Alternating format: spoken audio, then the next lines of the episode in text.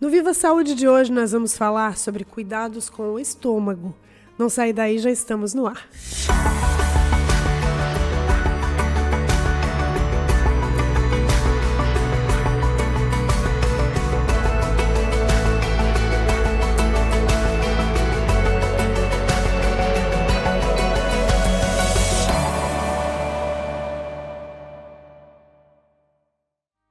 Saúde de hoje, nós vamos conversar sobre esse tema super interessante, os cuidados que precisamos ter com o nosso estômago. Para falarmos sobre esse assunto, a gente recebe a nossa convidada, que eu vou apresentar em seguida. Mas antes, eu quero agradecer aqui os nossos apoiadores, Unicred e Maria Rocha. Para conversarmos, então, sobre esse assunto, nós vamos receber a médica gastroenterologista, doutora Maíra Martins Balcheski. Seja muito bem-vinda, doutora, ao Viva Saúde de hoje. Obrigada, Elke. Vamos falar sobre estômago, então, né, doutora? Esse órgão tão importante que muitas vezes é, de certa forma, negligenciado. A gente tem vivido aí uma sociedade em ritmo, né, um ritmo muito rápido da sociedade. Isso inclui alimentação, hábitos de vida, né, enfim, estresse. Tudo isso acaba recaindo, de certa forma, também sobre a saúde do estômago ou nem tanto saúde assim, né, doutora? Verdade. Quais são os principais problemas que a vida moderna trouxe para o estômago? Então, para o estômago é, tem sido bem difícil a parte da gastrite, que é a inflamação do estômago por dentro, a úlcera, que também é uma inflamação, mas ela é mais focal, assim, um lugarzinho que fica como se fosse um buraquinho no estômago, né? Ela é mais profunda. Uh, e também temos, assim, o que a gente chama de dispepsia, que é o nome científico para má digestão, que é quando está ligado não a problemas de inflamação, mas a alguns problemas aí sim relacionados à alimentação, estresse, que causam sintomas no paciente como se fosse uma gastrite ou uma úlcera. O refluxo entra nesse rol de problemas? A doença do refluxo, ela é mais relacionada a uma válvula que a gente tem entre o esôfago, que é o canal da alimentação, e o estômago, né? Então essa válvulazinha não funciona muito bem, relaxa muito fácil e o ácido do estômago retorna para o canal da alimentação. Então é mais considerado uma doença do esôfago do que do estômago. Mas a tua especialidade trata. Trata, na verdade, trata. desde o esôfago, Isso. Né, que é o canal da alimentação. Começa a deglutir o alimento, né? Isso. Até o reto, que é o final do intestino grosso. Todo esse sistema entra na tua especialidade, né? Sim. né? Gastroenterologia. Isso mesmo. Doutora, é, falando de hábitos de vida, né? Tu falasse aqui de alguns dos principais problemas que acometem o estômago, né? É, falando de hábitos de vida, a alimentação a gente sabe que está diretamente ligada à saúde do estômago, né? Sim. E, e quem está nos ouvindo, nos assistindo, pode estar tá pensando assim: ah, mas eu como de tudo, não tenho problema, não tenho problema de má digestão, eu como é, comida pesada antes de dormir. Isso nunca foi problema para mim. Pode acontecer de algum dia isso virar problema? Então, a maioria dos alimentos pode dar os sintomas no estômago, né? Por exemplo, café. Quem tem já uma gastrite ou uma úlcera e toma bastante café, o café vai aumentar essa intensidade dos sintomas, mas não causa a inflamação. Quem não tem inflamação e exagera muito no café também pode ter sintomas, mas sem provocar a inflamação né? Porque o café ele acaba irritando a parede interna do estômago. Então a gente tem, por exemplo, café, mas que a gente fala café, mas seria seriam todos os alimentos ricos em cafeína, então chá preto, chá mate, quem gosta de chimarrão, chimarrão também, né? Uh, chocolate, pimenta, alimentos gordurosos, bebida alcoólica, bebidas gaseificadas, é, Claro que isso é muito individualizado. Tem pessoas que tomam bastante café e nunca sentem nada, e outras que sentem, porque são vários fatores que vão influenciar para ter os sintomas do estômago, né? Os fatores de proteção que a pessoa já mantém com uma boa alimentação, com o manejo do estresse, não fumar, não exagerar uhum, na bebida alcoólica. Sim. Então, sempre é um conjunto.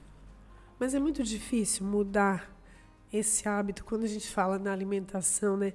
A gente sabe que a consciência a respeito disso tem crescido né? A gente já trouxe aqui no Viva Saúde nutricionista. É, praticamente todas as especialidades elas mencionam de certa forma cuidado com a alimentação, uhum. né? Essa tendência que as pessoas têm, pelo menos alertado para isso, né? Que que é, devem é, descascar mais e desembalar menos, né? Sim. É, isso, mas isso ah, de, de, de que maneira isso impacta hoje na vida das pessoas? Assim, até que ponto isso ainda precisa de uma grande, um grande caminho para mudança? Eu, o que eu vejo assim no dia a dia é que as pessoas querem mudar, sabem que precisam mudar, sabem o que tem que fazer, que caminho seguir, mas a gente sabe que tem as dificuldades do dia a dia. A correria é muito mais fácil um alimento pronto, que é só esquentado, que ter que preparar, né? O que eu sempre explico é que a gente não pode fazer da nossa alimentação um terrorismo também. Também não dá para a gente achar que está fazendo tudo errado, então eu vou acabar com a minha saúde e não vai dar nada certo. Tem que ter um equilíbrio tentar ao máximo ter uma alimentação equilibrada e saudável, mas não é por causa disso que de vez em quando tu não pode fugir um pouquinho, comer diferente, né? É, tem que ter equilíbrio. Quando a gente fala é, dos riscos assim para as doenças, principalmente câncer, que é uma das doenças que mais mata hoje em dia, né? Depois do tabagismo, do consumo de cigarro, a alimentação é o segundo fator mais importante para a prevenção dos cânceres de vários órgãos, né? E incluindo do estômago. Então, quando uma pessoa fala assim, ah, mas eu como de tudo, como um monte de, de carne gorda, carne vermelha, nunca sinto nada, tomo um monte de cerveja no final de semana e nunca sinto nada. Não vai sentir agora. São coisas, né? São substâncias que tem nesses alimentos que vão modificando as células e provocando a inflamação que pode vir a trazer um câncer de estômago, por exemplo, lá na frente. Tem uma média de idade em que isso pode acontecer? Geralmente, o câncer de estômago acomete pessoas acima dos 50 anos, mas hoje em dia a gente vê um aumento muito expressivo assim do número de cânceres do aparelho digestivo em pacientes jovens, né? Com menos de 45, 40 anos. Então, a idade hoje é um fator. A gente sempre tem que avaliar o todo do paciente. Então, o paciente às vezes é jovem, mas tem uma vida bem desregrada, né?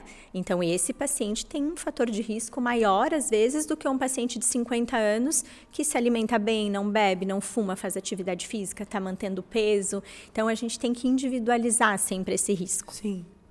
Tu falaste da úlcera. Uma dúvida que acho que é bastante comum, assim, a úlcera ela pode também se transformar num câncer?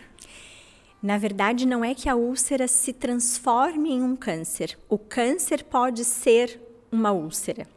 Então, ah, os sintomas são os mesmos, né? De quem tem uma úlcera benigna e de quem tem um câncer ulcerado. São os mesmos sintomas dor de estômago, sensação de estufamento depois que come, ou come pouquinho, parece que comeu bastante. Às vezes, anemia, porque daí esse câncer vai perdendo um pouquinho de sangue, pode ter algum tipo de sangramento. Isso as duas úlceras fazem, tanto a benigna como a cancerígena, né? Então, por isso que é importante quando tem esses sintomas ir ao especialista, né, consultar alguém para que seja feita a endoscopia, porque só com a endoscopia que a gente vai poder ter certeza, e às vezes precisa da biópsia, quando tem uma úlcera de estômago, a gente sempre faz biópsia, não interessa se ela é pequenininha, se ela é grande, se ela é bonita, se ela é feia, toda úlcera de estômago ela merece a biópsia, porque só por ali é que a gente vai ter certeza do caráter dela, benigno ou maligno. Falaste da endoscopia, que é aí o principal, acho que talvez é o, é o tipo de exame que se utiliza para fazer esse rastreio, para verificar se está tudo ok, né? Com o tempo, essa, é, é, esse recurso mudou bastante, né? Mudou. Porque mudou. se tem assim, muitas, muitas pessoas têm a lembrança da endoscopia como algo muito difícil de se fazer, né? Sim. Hoje isso mudou, né? Mudou bastante, sim. Mudou em vários aspectos, desde o aparelho de fazer endoscopia, que antigamente era um aparelho mais rígido, hoje ele é mais flexível, né? A gente sempre fala que é uma mangueirinha, assim. Uh, uh, até o, o preparo, que da endoscopia é só o jejum, e a forma como é realizado. Assim, antigamente era, às vezes, alguns pacientes fizeram endoscopia acordados, né? Ah, Outros sim. com uma sedação que ele diz, os pacientes diziam, ai, mas eu não dormi, eu senti tudo passando na garganta, me machucou. E na verdade é só a sensação de que machuca, porque não, não machuca, raramente. Né? É, é, hoje não, hoje a gente tem uma sedação segura, né? Com um colega anestesista na sala de endoscopia, em que o paciente dorme um sono bem gostoso, acorda, o exame já acabou, não fica com desconforto nenhum, é mais seguro tanto para o médico que faz o exame quanto para o paciente. Ou seja, é importante fazer esse rastreio Muito. quando necessário. Sim. Quando que a dor de estômago ela é um sinal de alerta importante? Quando ela é persistente, né? Então, assim, aquela dor de estômago que tu começou a sentir hoje e passaram-se alguns dias e ela não aliviou nada, não melhorou, uh, ou ela vai e volta com muita frequência, e se ela está associada ao que a gente chama de sinais ou sintomas de alarme, que seriam perda de peso, sangramento, vômitos, te despertar à noite pela dor, estás dormindo e daqui a pouco a dor te acorda. Esses são sinais ou sintomas de alarme. Isso faz com que a gente já ache que tenha realmente alguma doença ali, não necessariamente câncer, mas uma úlcera, né, uma gastrite, algo que precisa ser tratado. algo que precisa ser visto e tratado. Sim. E uh, tu falaste até de, de, de, acordar à noite, né? É, não, não é, é importante que as pessoas não, não considerem isso normal. Não, de jeito né? nenhum. Considerem que há um, alerta. Há né? um alerta. É, as coisas, as doenças assim do aparelho digestivo, elas são às vezes deixadas meio de lado, porque as pessoas sempre acham assim, não, eu estou sentindo isso porque eu comi tal coisa.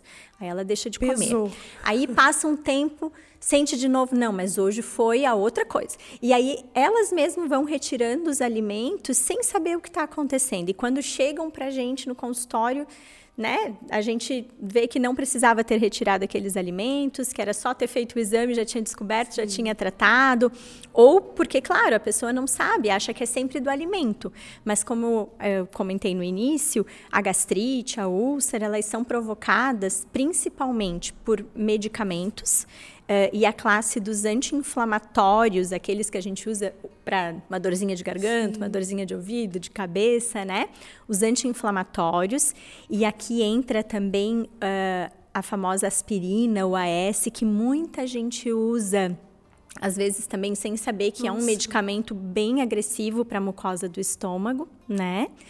E também uma bactéria que se chama Helicobacter pylori, que é a bactéria que coloniza, que habita ali no estômago de vários pacientes, uh, e que em alguns deles ela então provoca a gastrite ou a úlcera e também aumenta o risco de câncer de estômago. Falando dos medicamentos, é, é, é eu comentava contigo aqui antes da gente começar a gravar, né? Eu sempre tenho dúvida se eu devo é, ingerir algo e depois o medicamento, ou o contrário. E na dúvida eu sempre é, como alguma coisa e depois tomo o medicamento. Mas tem alguns medicamentos que têm a orientação de fazer com o estômago é. vazio. Como saber assim essa diferença? O importante sempre é seguir a orientação do médico né? O teu médico é que vai dizer, olha, esse medicamento deve ser tomado em jejum ou esse deve ser tomado após alguma refeição. Mas é uma pergunta importante. É uma pergunta importantíssima. É, Anti-inflamatórios, né? Esses que a gente usa para dorzinhas, assim, é, esses são importantes que seja com o estômago cheio. Porque daí a gente tá com já uma proteção gástrica e aí eles não vão machucar tanto né? Sim. A mucosa do estômago. Agora, antibióticos dependem, alguns depois, alguns antes, então sempre é bom seguir a orientação do médico. Pode acontecer de, uma, de um problema é, agudo, é, uma, uma, gastrite aguda, por exemplo, algo que vai, que está associado, de repente, a, associada à, à ingestão de um medicamento de estômago vazio, por Com exemplo? Com certeza, sim.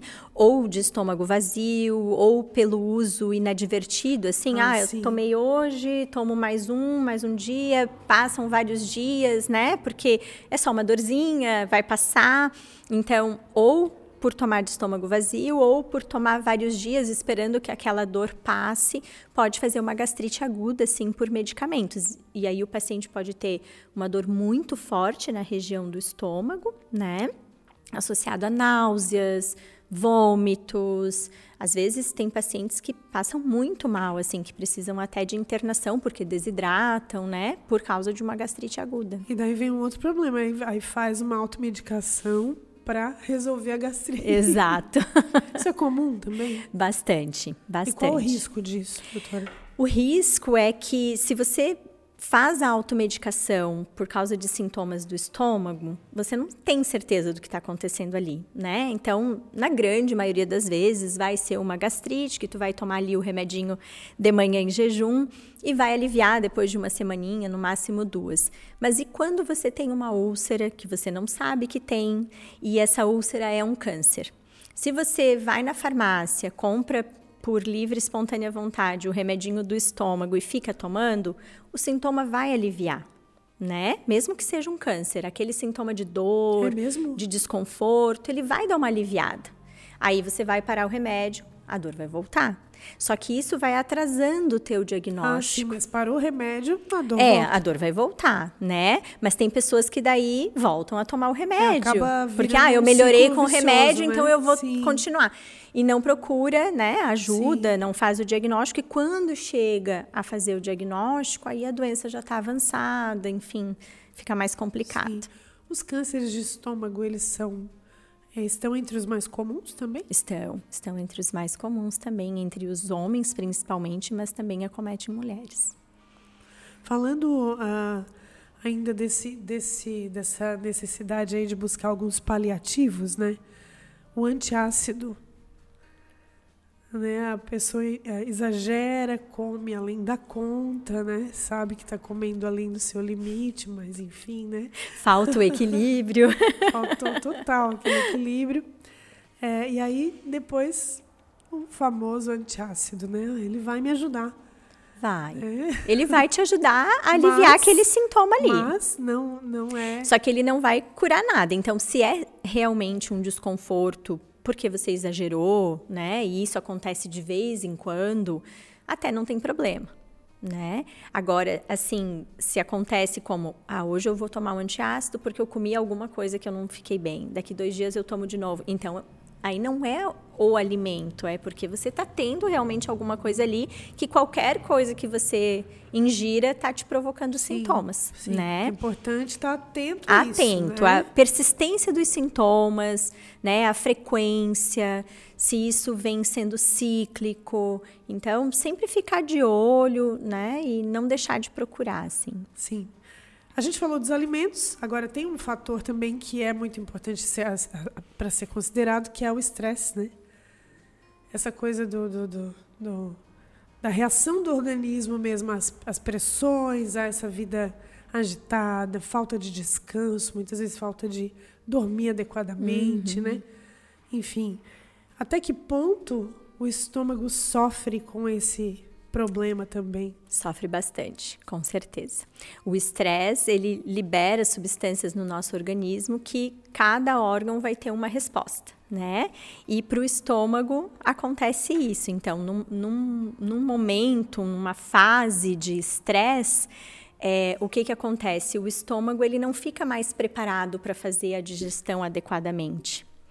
É, quando a gente está estressado, é aquela coisa de luta ou fuga, né? Então, se eu estou estressado, eu tenho que lutar. Eu não posso. E na hora de lutar, você não vai se alimentar. Você não vai fazer a digestão adequadamente. Assim, né? Exato. Então, você vai tentar comer, não vai descer bem, não vai cair bem, a digestão não vai ficar fácil, mesmo sem ter gastrite, mesmo sem ter úlcera. Então, numa fase assim ruim, digamos, a gente pode ter sintomas gástricos sem ter uma doença orgânica que a gente chama, uhum. mas provocada pelo estresse. Isso é muitíssimo comum. Interessante essa questão comportamental, porque tem gente que tem pessoas que no, eh, diante de um quadro de estresse, ficam sem fome total. E outras têm muita vontade de comer, além da conta. Sim. Né? Então, isso é muito curioso, né? É. Como as pessoas reagem de maneira diferente. É, esse quadro de ansiedade que acaba Sim. ficando junto com o estresse, realmente, algumas pessoas, cada um reage de uma forma diferente. Mas mesmo aqueles que ficam com mais fome, eles até comem mais, mas o estômago vai sentir. Sim. Né? Vai sentir esse estufamento, vai dizer que não está fazendo a digestão, que tudo que come estufa. Uh, chega às vezes até a ter vontade de vomitar, né? Uhum. Porque o estômago vai demorar mais tempo para fazer. Tem algo errado, né? Exato. Tem algo em desequilíbrio. Doutora, quando as pessoas uh, ficam muito tempo sem comer, tem uh, até os jejuns, né? Intencionais aí é, que se faz para perder peso, uhum. enfim, né, para ter, né, enfim, uma, uma, qualidade de vida, né, maior.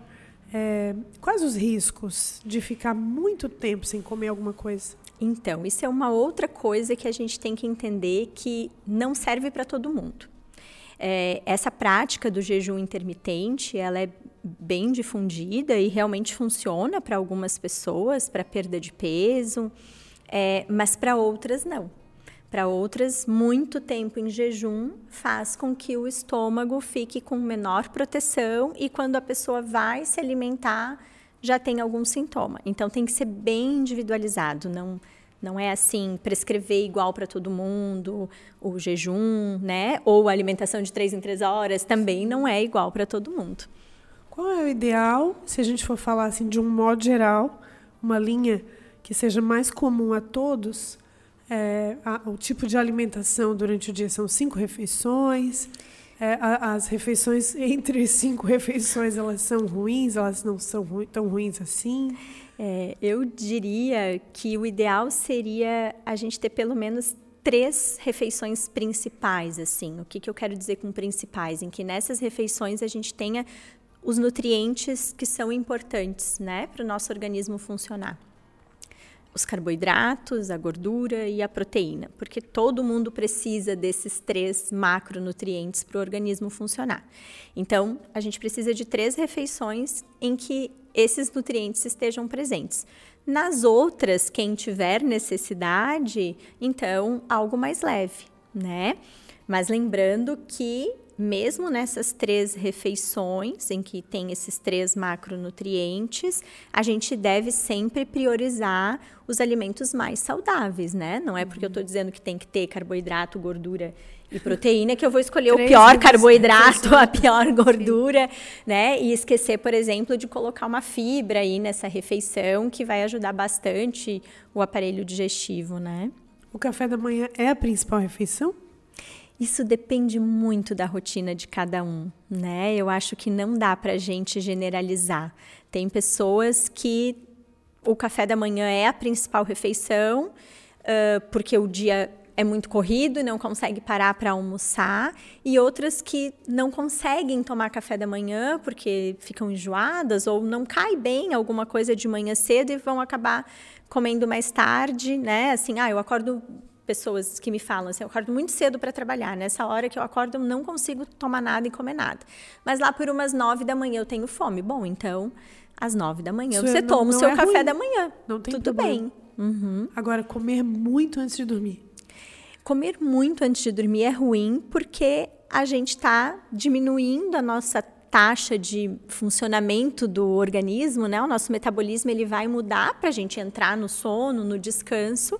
Então a nossa digestão não vai ser a mesma, certo? Então, independente do que a gente coma, né? Porque hum. é, o Pode que entra, sopa. exatamente. o que a gente, o que entra, o corpo não sabe, né? O que que tá entrando assim, quer dizer, Isso ele sabe o que tá influencia. entrando, mas não tem Mas isso influencia, faz, É. vai fazer, vai impactar do, mesmo jeito. Exatamente, pode ser algo saudável, só que se você comeu po- pouco antes de deitar, pode te fazer Vai mal também.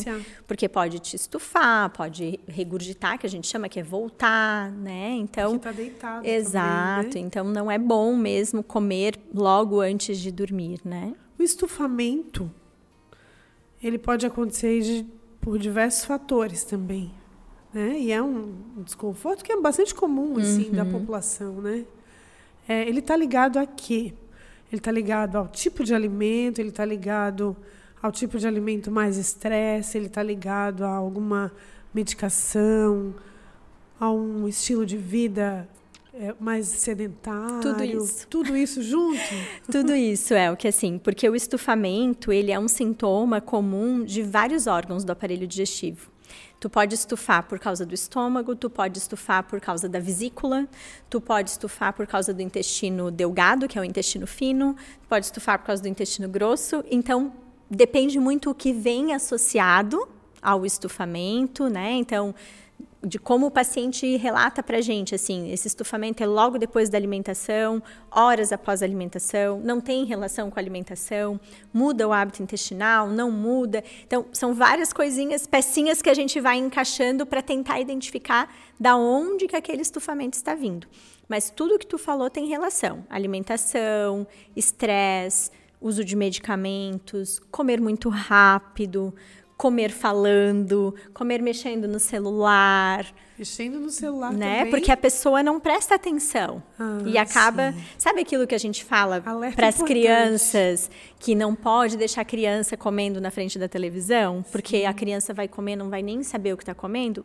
Os adultos fazem a mesma coisa, resolvendo coisas no Sim. celular e comendo. Então, isso é uma maneira de estressar o teu aparelho digestivo. Tu tá ali comendo muito rápido, Precisa ter atenção. resolvendo uma coisa estressante, ruim e comendo. Ah. Como que o teu estômago não vai sentir? Sim, sim, sim. Importante, né, esse alerta. É. Quando eu falei até do estufamento, é um, parece um sintoma tão banal, assim, né? Não. Tão comum. Mas ele precisa ser investigado também. Importantíssimo. Não, a pessoa, a pessoa, o indivíduo, ele não precisa viver Não. com isso. Ficar estufado não é normal. Não é normal. Não é normal. Não é. Não é pra Mas, gente estar é, estufado. Quando acontece ah, em alguma situação pontual, é uma coisa. Pontual, Mas sim. ser recorrente, acontecer com mais Isso. frequência, precisa ser Aí investigado. precisa ser investigado. Deve, né? Porque ninguém precisa passar o dia todo se sentindo mal. eh, ah, não consigo colocar tal roupa para ir trabalhar porque ao longo do dia eu fico estufada, minha barriga cresce, parece que eu tô grávida. Eu ouço isso muito. É bastante sabe? comum. Bem comum. Mas isso não é normal, não é para acontecer. A gente precisa descobrir a raiz do problema, o que que está te provocando isso. Interessante, muito interessante. Eu nunca tinha ouvido a, a respeito disso dessa maneira. É, falando de crianças, doutora, crianças têm problemas de estômago também? Ou só os adultos? Tem. Eu, não sou gastropediatra, mas tem também, né? Mas são um pouco diferentes, assim, das doenças do adulto. É, as crianças, elas podem ter relacionados à alimentação, a maus hábitos alimentares, mas também, hoje em dia, relacionados a estresse também. As crianças também têm dor de estômago por Elas causa estão de bastante estresse. expostas a isso também, né? Uhum.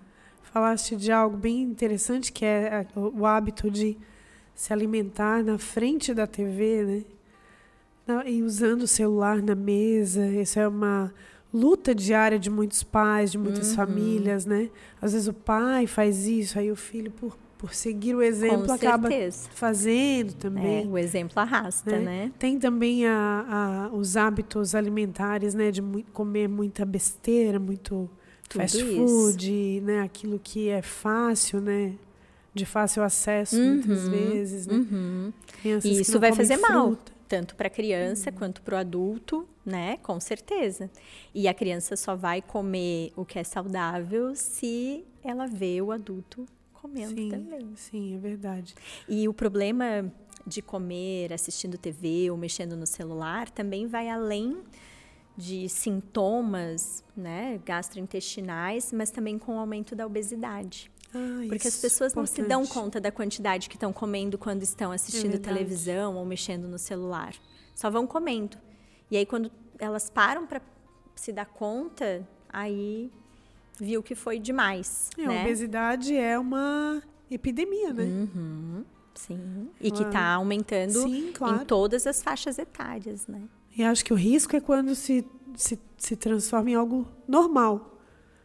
Né? As pessoas associam o comum ao normal. Uhum. Ah, não, é normal, é assim mesmo, né? Não tem remédio. Prevenção é o melhor remédio, a gente sempre fala aqui, né? Sim. É ter cuidado com esses hábitos alimentares, hábitos de vida, praticar uma atividade física, né? Algo que goste. Isso tudo vai influenciar na saúde do estômago também. Mesmo. Falando de hidratação.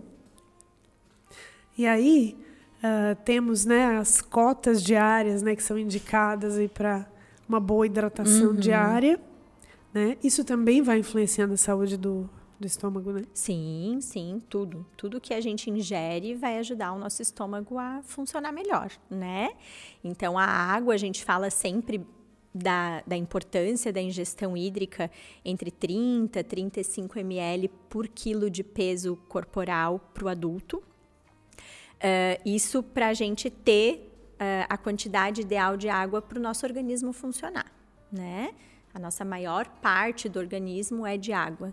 E aí o nosso intestino funciona, mas o estômago também, porque o que, que o estômago faz? O alimento cai no estômago e ele libera o ácido, que esse ácido vai ajudar uma outra substância que, te- que é produzida no estômago a começar o processo da digestão, principalmente das proteínas. E aí os alimentos ficam ali dentro, como que num liquidificador, se mexendo, né? E forma uma massa, e essa massa depois é passada para o intestino fino. Então, a gente precisa de líquido para formar essa massa. Se a gente não tem líquido, isso também vai ficar mais endurecido, com uma dificuldade maior de digestão, de passagem do estômago para o intestino. E quem tem o hábito, que diga-se de passagem é um péssimo hábito, um hábito ruim, de ingerir líquido enquanto come. Não sei se é tão ruim assim, mas mas Então, poder dizer. é importante a gente dividir algumas coisas. Tem alguns hábitos que se tornam ruins para quem já tem alguma doença, né? Então, isso de ingerir líquidos durante a refeição é ruim para quem tem doença do refluxo, é ruim para quem tem gastrite. Por quê? O líquido ele distende mais rápido o estômago, né? O estômago é uma bolsinha, então quando a gente coloca o líquido ele cresce mais rápido. Então vai te dar aquela sensação de estufamento mais rápido enquanto tu tá comendo e ingerindo líquido, ou daí vai fazer com que tenha o retorno do conteúdo, que é o refluxo. Então, para quem tem essas situações, é ruim. Agora, existe o mito de que se a gente ingerir água ou qualquer líquido enquanto estiver se alimentando, vai atrapalhar a absorção dos nutrientes. Isso é mito, isso não é mito, acontece. doutora? Isso que não bom. acontece. Tenho que admitir que é bom pra mim. Sim. Falando de ainda da ingestão de líquido, né? É, tem um mito também, não sei se é mito ou verdade, de que passou de uma determinada quantidade de líquido, o organismo não absorve mais e se torna algo nocivo para o organismo. Isso faz sentido? É- Isso é real? Mito? Para as tem- pessoas quando que se fala de têm- hidratação, né? Entendo, entendi a tua pergunta. Então, quando a gente tem um, um paciente, uma pessoa saudável, em que a maquininha dela, o organismo dela está todo funcionando, não vai ter problema. Porque o que for de líquido em excesso, o rim vai fazer com que ela urine mais. Agora, quando o paciente tem algum outro problema, né? Então, um problema cardíaco, um problema renal, e aí tem uma ingestão muito grande de líquidos, isso pode se tornar um problema, porque está tendo um desequilíbrio ali na quantidade que ele toma com a quantidade que ele elimina.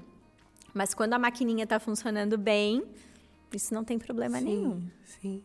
A ingestão de fibras, falasse né, no início ali, é muita salada, muita fruta. Uhum. Isso tudo vai contribuir também com, com o bom certeza. funcionamento. Com certeza. Do, do estômago.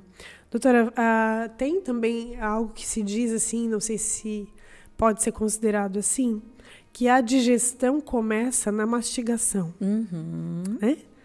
É, porque tu falaste né, do estômago que prepara o que foi ingerido para ser eliminado, né? Para ser, enfim, absorvido de certa forma e eliminado uhum. de outra.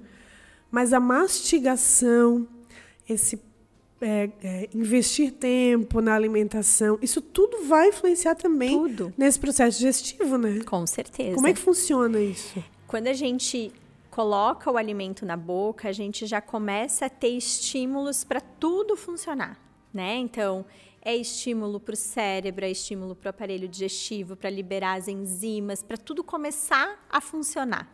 E aí, se a gente mastiga muito rápido ou não mastiga direito o alimento, não dá tempo daquele alimento mandar todas essas informações para onde precisa chegar. E aí acontecem os problemas de digestão, por exemplo, né? É, ou então deixa mesmo de quebrar algum nutriente na boca e que chega já para dar mais trabalho para o estômago, porque cada órgão vai ter um nutriente que vai quebrar melhor, absorver mais, né? Não é tudo no mesmo lugar que é feito. Então a gente uhum. precisa. Uhum. Até para enviar para o cérebro a informação de que a gente está comendo e de que então aquela fome que eu tava, ela tem que começar a diminuir. Então a sensação é, de saciedade já começa. Que é curioso, né? Quando a gente come muito rápido, a sensação é de que tu pode comer mais, uhum, né? Uhum. Mas se tu vai comendo devagar, com um ritmo mais lento, né? Apreciando mais a comida, vivendo mais aquele momento, né? Exato. Que é o ideal.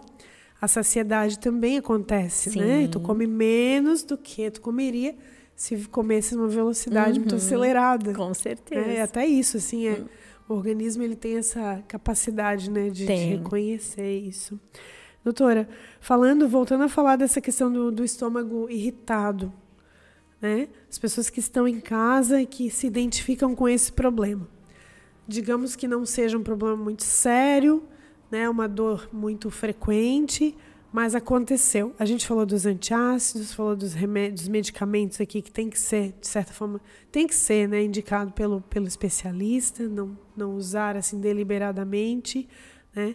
Mas tem alguma uh, forma de, além da alimentação, né, amenizar também uh, esse problema com outro tipo de alimento, alimentos que, que, que ao contrário desses que agridem o estômago, podem fazer bem? Então, se tu não tens nenhuma inflamação ali, então não existe uma gastrite, não existe uma úlcera, porque essas questões precisam de um remédio para cicatrizar. Sim. A alimentação vai te ajudar a aliviar os sintomas, mas não vai cicatrizar a doença, certo? Certo. Agora, se tu tem somente os sintomas, relacionados ao estresse, por exemplo, sem nenhuma gastrite, nenhuma úlcera. É, os alimentos que vão ajudar a aliviar os sintomas são alimentos que são pobres em açúcar, pobres em sal, pobres seja, em gordura. Menos sal, menos açúcar. Uhum, menos frutas, gordura. Frutas ácidas, por exemplo. Frutas ácidas, no momento que está com sintomas, vai atrapalhar né? Vai então, dar mais melhor, sintomas. Não, é melhor evitar. Evitá-los, mesmo sendo frutas. Mesmo sendo frutas, exato. Ah, sim. Isso se aplica também aos sucos. Sim. Derivados sim. do leite. Derivados do leite para o estômago não tem problema. É mais para o intestino ah, que pode sim. atrapalhar. Para o estômago, estômago, não. Então, não tem problema. Hum, hum. Por exemplo, se alguém está se recuperando é, de um quadro de enfim, um quadro eh, em que teve que ter uma dieta específica e agora está voltando a se alimentar normalmente. Os derivados do leite não tem problema nesse caso, uhum. no, no, caso do estômago. Né? É. Né? E aí tem uma associação com o intestino. Precisa ter essa preocupação ou não?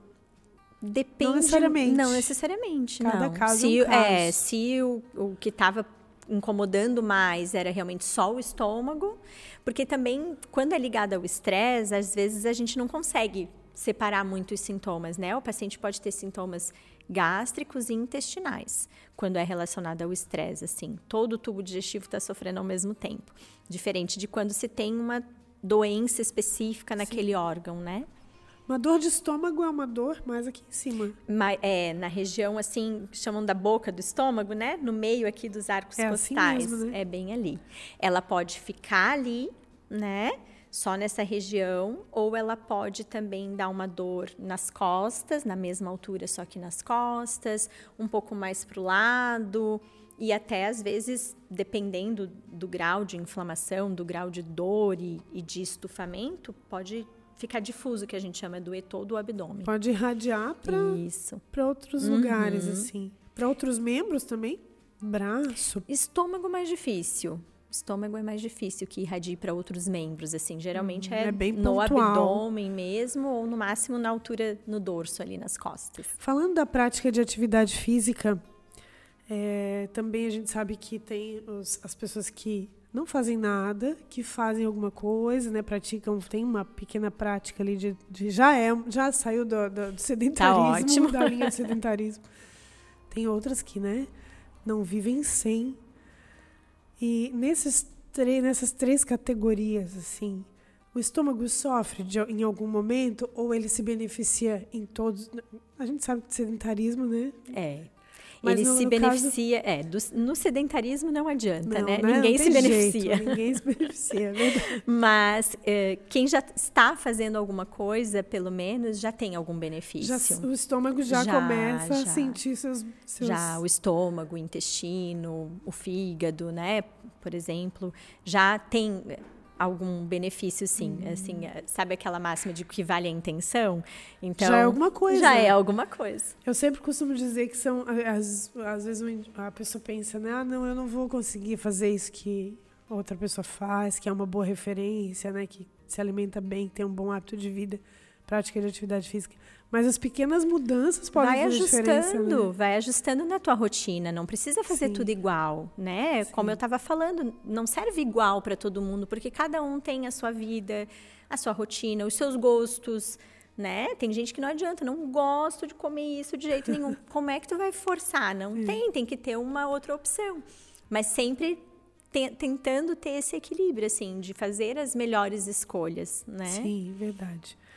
Doutora, para a gente finalizar essa conversa, que eu acredito que vai ser muito útil para quem está em casa ou para quem está no trabalho, enfim, assistindo, ouvindo né, nossa conversa, para cuidar melhor do seu estômago. Para a gente finalizar, é, câncer de estômago, que alimentos devem ser evitados? Alimentos com sal. Sal é um dos piores venenos para o estômago e alimentos que liberam substâncias chamadas nitrosaminas, que são substâncias liberadas principalmente nas carnes defumadas. Então, churrasco, salame, mortadela, defumado linguiça, é tudo aquilo que tem contato exato, com a fumaça, com a né? fumaça. Tudo isso é, aumenta o risco de câncer de estômago, assim, seriam os piores alimentos para o estômago. As gorduras, gordura. A gordura tem relação, mas não é o principal. Né? Alimento rico em gordura é pior para o intestino. Para o estômago, realmente, em relação a alimentos, sal e os defumados. Sim. Doutora, quero te agradecer, agradecer a tua Obrigada presença também. aqui. Muito importante falar sobre isso, né? E dizer que o espaço está aberto para que a gente possa trazer novas pautas aí ligadas bom, à disposição. à tua especialidade, né? Para levar informação para o público, né? Informação uhum. é, ligada à prevenção e qualidade de vida. Muito obrigada mais uma vez. Eu que agradeço. Obrigada. A gente agradece também a sua audiência. Lembra de compartilhar esse conteúdo com quem você conhece, para que eles também tenham acesso à informação de qualidade e prevenção e qualidade de vida. A gente agradece os nossos apoiadores, Maria Rocha, Unicred, fica por aqui e até o próximo Viva Saúde.